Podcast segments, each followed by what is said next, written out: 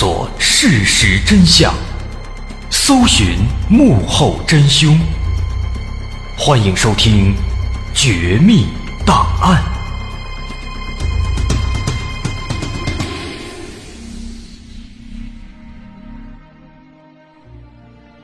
还原事实，探索真相。欢迎您继续关注《绝密档案》，我是大碗。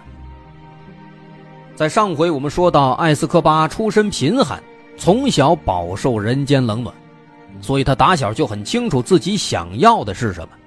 他希望自己能够成为一名著名的黑帮领袖。后来他确实也做到了，不仅做到了，他甚至还做得又大又强，组建了自己的军队，抢夺了海军的战斗机，而且还跟哥伦比亚政府分庭抗礼。而在这十多年的对峙当中，哥伦比亚政府丝毫没有占到便宜，反而屡次被埃斯科巴反将一军。但就在哥伦比亚政府恼怒之极、不知所措的时候，他们的救星出现了，这就是美国。当时，美国突然表态，表示愿意协助哥伦比亚政府一起除掉这个艾斯科巴。为什么美国突然在这个时候站出来了呢？因为艾斯科巴做的实在是太大了。通过贩毒，他积累了大量的财富，全球百分之八十的可卡因都是来自他这儿，美国也不例外。而且美国的瘾君子数量众多，有两千五百万之众，可以说美国也是一个毒品消耗大国。艾斯科巴每天。送往美国的可卡因，其重量就高达一百五十吨，并且每周就能够在美国人那儿赚四点二亿美元。甚至后来赚的多了，他还公然向美国叫板。埃斯科巴说过一番这样的话，他说：“我绝对不会对美国的两千五百万瘾君子负责的。”却没想此话一出，美国政府坐不住了。好啊，天天往我这儿送毒品，赚着我的钱，还有脸说这样的话？啊，当然，人当时肯定他不是这么说的，但意思那是这个意思。于是呢，美国一气之下，表示愿意和哥伦比亚政府展开合作，对艾斯科巴采取一系列的打击措施。很快，在一九八四年三月份，在美国军事顾问的指挥之下。五千名哥伦比亚政府军乘坐大力神运输机直捣麦德林集团的老巢。要说这美国也是急眼了，还出动了数十架美国 F 幺六战斗机。这双方合围，互相配合，哥伦比亚军队一举打死了一百五十名毒贩，俘获了上千人。不过，艾斯科巴在遭受这次攻击之后，他的反击也是异常的犀利。仅仅过了一个月，哥伦比亚禁毒总指挥、司法部长拉拉就被枪杀了。这还不算完，到了五月份，有五十多名艾斯科巴手下的毒贩全副武装，突然闯进了哥伦比亚的司法部大厦，试图绑架正在开会的司法部、最高法院、最高检察院和缉毒警察局的高级官员。这一下把政府吓坏了。赶紧集结了四百多名军警，奋力抵抗，但却一直久攻不下，因为对面的装备那实在是太好了，双方一度形成了一个僵持的局面。而就在这个时候，艾斯科巴发话了，他命令三百名携带地对地导弹的毒贩前来增援。这些人一到，导弹连天，一时间是炮火轰鸣。不明所以的民众还以为这世界大战又开打了呢。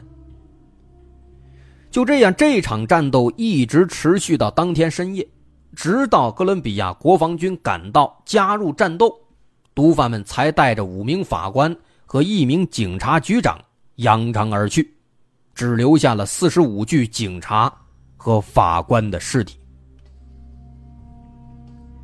可以说，此次一战，双方都没沾光，美国人吃了瘪。意识到这个埃斯科巴他真的是不简单啊，用这种鲁莽的方式是不能完全打击掉的。于是，从1984年开始，美国开始持续的帮助哥伦比亚打击埃斯科巴的军队，双方一直处于火并状态。说白了，美国这是想要慢慢的磨死埃斯科巴，直到把他消耗殆尽。很快，时间来到1989年，这断断续续的打了五年了，时机也差不多了。于是，在这一年，美国发动了一次大规模的打击行动。美国航天局动用了最先进的大鹏侦察卫星和红外热像仪，确定了麦德林集团的准确位置。之后，哥伦比亚政府也派出大量精兵强将，发动了有史以来最大规模的缉毒行动。美国这边两百名特种部队队员直接空降到集团楼内，国防军精锐第十四旅的数千名官兵在左右两侧配合合围，目的是切断埃斯科巴的陆地和海上的逃亡路线。最后，又有五十架 F 幺六战斗机组成轰炸机群，对麦德林基地进行了两轮毁灭性的轰炸。这两轮轰炸下来，麦德林基地。成了蜂窝煤了，但谁也没想到，就在这种近乎毁灭性的轰炸之下，艾斯科巴和他的手下竟然奇迹般的逃脱了。不过，艾斯科巴虽又逃过一劫，但他的私人军队却在这两轮轰炸当中遭受了巨大的打击。再加上这几年跟政府的相互抗衡，几乎每天都会有士兵上的损失，而自己的毒品生意也受到了一定影响，可以说是左右受创。所以整体来说，艾斯科巴的实力是在逐渐下降的。现在这基地没有了，艾斯科巴感觉自己应该是大势已去了。其实他此时已经萌生了和警方妥协的想法。那后来，他也的确这么做了。而让人没想到的是，面对艾斯科巴的主动自首，哥伦比亚政府非但是没有为难他，反倒是对他万分优待，对艾斯科巴提出的三点要求那是满口答应。这三点要求：第一，要保证艾斯科巴的个人财产合法化；第二，要惩处那些侵犯过毒贩。及其家属人权的警察。第三，建造一座由正规部队看管的专门的监狱，以确保他们的生命安全。这三条咱听起来这可以说是一条比一条过分啊！但是没想到呢，这哥伦比亚政府还真就答应了。啊，可能也是因为这哥伦比亚政府被埃斯科巴折磨太长时间了啊，已经神志不清了。而且更让人瞠目结舌的是，这艾斯科巴后来住进的这监狱，还是他自己建造的。但这个地方与其说是监狱，倒不如说是一个度假胜地。这里面有豪华套房，有个人办公室，甚至还有水流按摩浴池。这哪是住监狱？这简直就是度假呀！所以说，向政府自首之后，这艾斯科巴。他反而倒过上了更舒服的日子。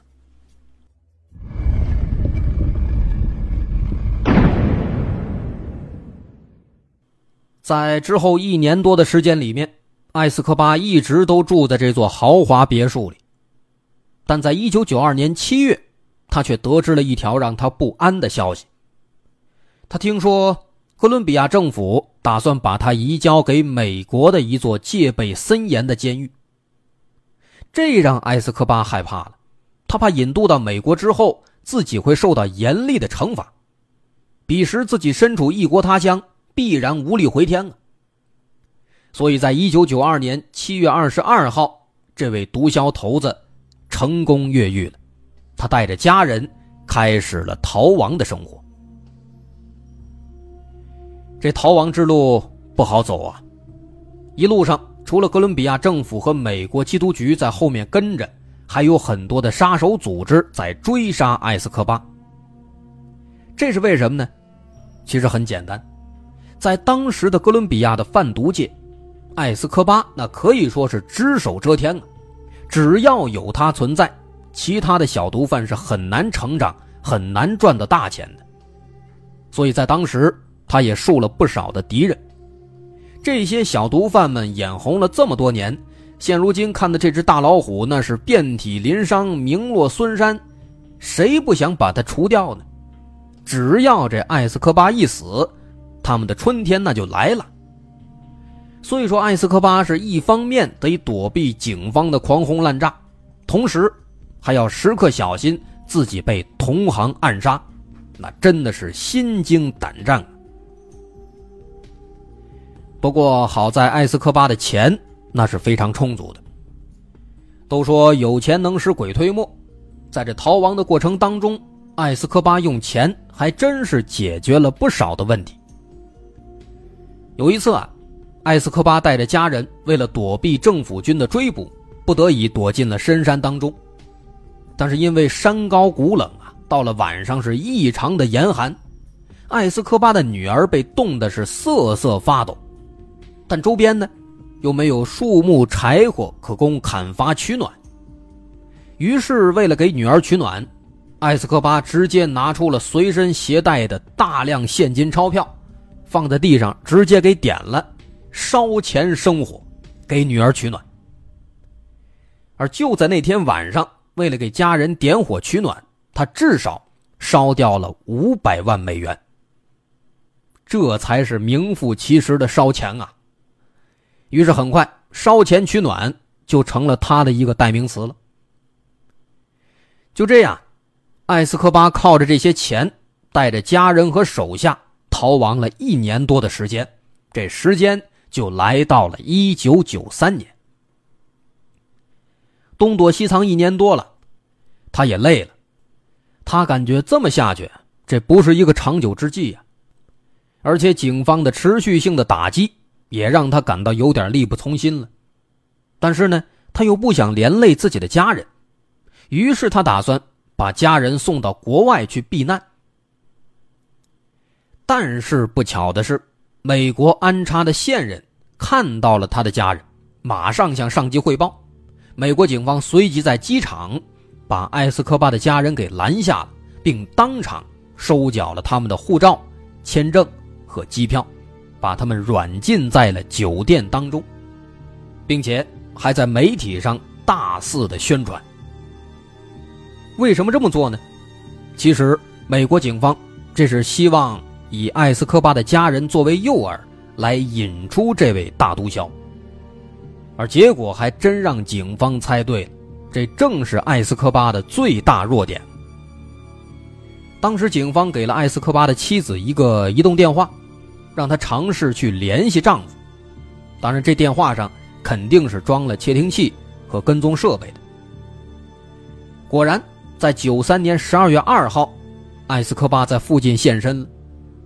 当天上午九点多，这电话就响了，而这通电话正是艾斯科巴打给他的妻子的。通话的内容啊，大概是说他在萨尔瓦多找到了门路，可以把被软禁的家人解救出来，并偷渡前往萨尔瓦多避难。那这下好了，警方高兴了，事不宜迟，赶紧搜寻这个信号。很快，他们就根据这个电话信号。发现了艾斯科巴的位置，他就在不远处的一栋公寓楼的二楼。于是，这栋公寓楼赶紧被警方包围，突击队员们取出塑胶炸药，轰的一声，把这公寓楼的大门就给炸开了。再说楼里边，艾斯科巴跟他的保镖也是吓了一跳啊，赶紧就往楼上跑，打算跳窗逃脱。但这人跑得再快，那肯定也赶不上子弹啊！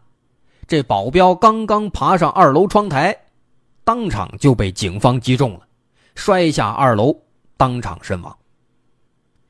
而艾斯科巴在爬上三楼屋顶的时候，也被一名早就埋伏好的狙击手看到，狙击手当机立断，扣动扳机，砰砰两枪，打在了艾斯科巴的大腿上，他当场就丧失了行动能力。这下好办了，狙击手瞄准第三枪，砰的一声，直接打进了他的太阳穴，艾斯科巴当场死亡。这堪称历史上最恐怖的大毒枭，就这么死了。当时的哥伦比亚报纸对这起事件的报道，那可谓是规模宏大。这个国家在经历了十四年的禁毒战争的折磨之后，也终于是迎来了新生啊！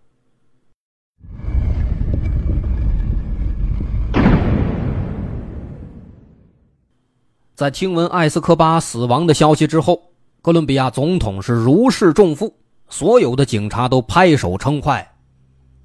但是，哥伦比亚的民众却并没有警方那么兴高采烈，有不少民众还来到街上，高举着横幅和牌子，上面写着“巴布罗·埃斯科巴，请不要离开我们，你就是拉丁美洲的罗宾汉啊！”等等等等。这就奇怪了。按说，这一个大毒枭、大军阀的死亡，那是举国上下都应该庆祝的事情，为什么民众们还要反过来挽留、感谢他呢？其实啊，这艾斯科巴他不仅仅是个大毒枭，在他的家乡，他还是个大善人啊。当年在艾斯科巴的老家麦德林，有一位大企业家，叫做迪戈·艾查瓦里亚。这个人很有势力，但是对麦德林地区的民众来说，这个人却非常的可恶。为什么这么说呢？这确实是一个品行不太好、没有什么人情味的资本家。当时的民众纷纷抱怨说，在他的工厂里面做工，经常会受到惨无人道的压迫，被迫连续工作很长时间，却领着十分微薄的薪水。看谁不顺眼，直接解雇，一分钱都不给。更过分的是，他的很多工厂都是强占农民的土地，直接据为己有开起来的。谁要是胆敢反抗，轻者打断腿，重的直接枪毙，根本就没人管得了他。后来，二十多岁的艾斯科巴在听说了这件事情之后，那是非常的生气，因为他自己出身贫寒。他知道穷人们受到的那些苦都是怎么来的，都是多么的不容易。于是，在一个月黑风高的夜晚，艾斯科巴就带了手下的几名小弟一起绑架了这个著名的企业家，然后把他活活打死，扔在了郊区的一个大土坑里。当地人们知道之后啊，那是欢呼雀跃。打那儿开始，谁见了艾斯科巴？都要握着他的手表示感谢，给他鞠躬。而埃斯科巴在当地俨然已经树立起了一个正义和高大的形象。后来，艾斯科巴做了大毒枭，有万贯的家财，生活奢靡，但他也从来没有忘记过自己小时候生活的地方以及那儿的人民。他利用自己贩毒赚的钱。在老家麦德林市做了很多原本政府该做的事情，甚至他还发起了一个叫做“让贫民窟从麦德林消失”的项目。十多年下来，他给哥伦比亚的三十万人提供了就业机会，还为穷人修建了教堂、医院和房屋等等生活设施。他喜欢足球，于是，在社区里面建了几十个足球场。给麦德林地区的人们带来了非常非常多的福利，也因此他才被人们誉为是拉丁美洲的罗宾汉。而相比于当时腐败无能的哥伦比亚政府，埃斯科巴才真正的得到了一方人民的支持，成为了毒品王国的名副其实的国王啊！好，艾斯科巴的故事说完了，我们今天的绝密档案也该结束了。我是大碗，如果您喜欢，可以关注我的微信公众号，在微信搜索“大碗说故事”，点击关注即可。好，咱们下回再见。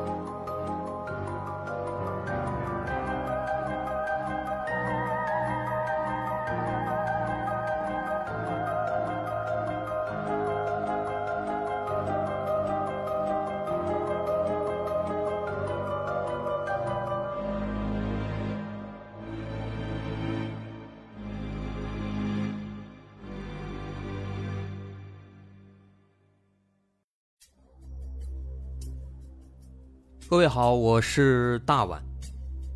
我们的《绝密档案》在喜马拉雅已经陪大家走过了一年多的时间，一年多的时间，我们更新了一百多期节目，在这一百多期的内容里，我们讲述了各种各样的怪奇事件。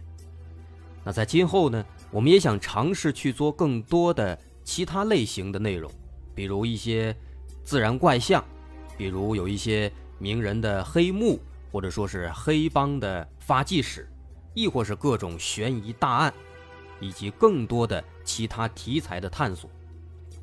针对这些内容，目前我们也已经有了一个大概的规划。我们将会把这些内容做一个大概的整合，放在之后我们即将推出的一个新的专辑当中。这个专辑的名字暂定叫做《绝密档案：深夜调查局两百家尘封的未解之谜》当中。